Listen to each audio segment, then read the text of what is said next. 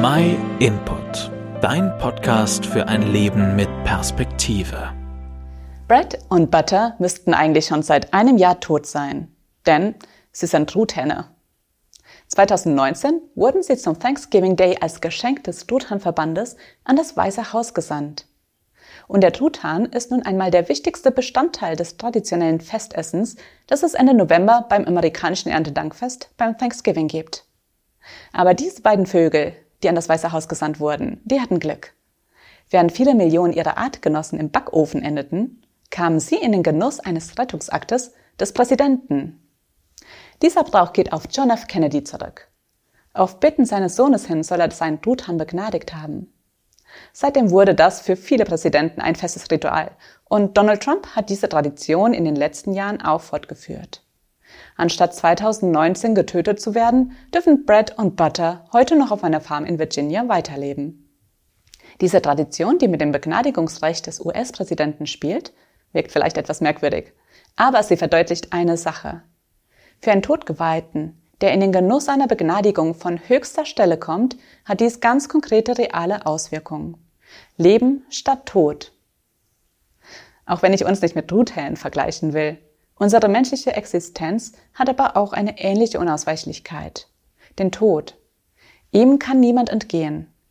Damit geschieht uns auch durchaus recht. Denn nach der Bibel ist der Tod der gerechte Lohn für Sünde. Und weil jeder Mensch in Gedanken, Worten oder Taten Dinge tut, die Gott nicht gutheißen kann, ist jeder Mensch ein todgeweihter Sünder. Es sei denn, er wird von höchster Stelle begnadigt. Genau das möchte Gott tun. Das hat er möglich gemacht durch den Tod seines Sohnes Jesus Christus. Er möchte uns gerne begnadigen und alles, was wir machen müssen, ist sein Geschenk anzunehmen. In der Bibel, im Brief an die Epheser, lesen wir, aber Gott ist reich an Erbarmen und hat uns seine ganze große Liebe geschenkt und uns mit dem Messias lebendig gemacht. Ja, auch uns, die aufgrund ihrer Verfehlung für ihn tot waren. Bedenkt, aus reiner Gnade seid ihr gerettet. Wer diese Gnade Gottes annimmt, kommt in den Genuss eines Privilegs, das weit über jede diesseitige Perspektive hinausgeht. Er bekommt ewiges Leben. Das alles kannst du in der Bibel nachlesen. Wenn du mehr darüber erfahren möchtest, wie du diese Begnadigung erfahren kannst, dann schreib uns.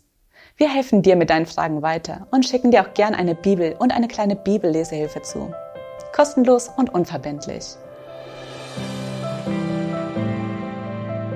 Vielen Dank, dass du den My Input Podcast gehört hast. Wenn du mehr wissen willst, geh auf unsere Website myinput.it oder folge uns auf YouTube, Facebook und Instagram.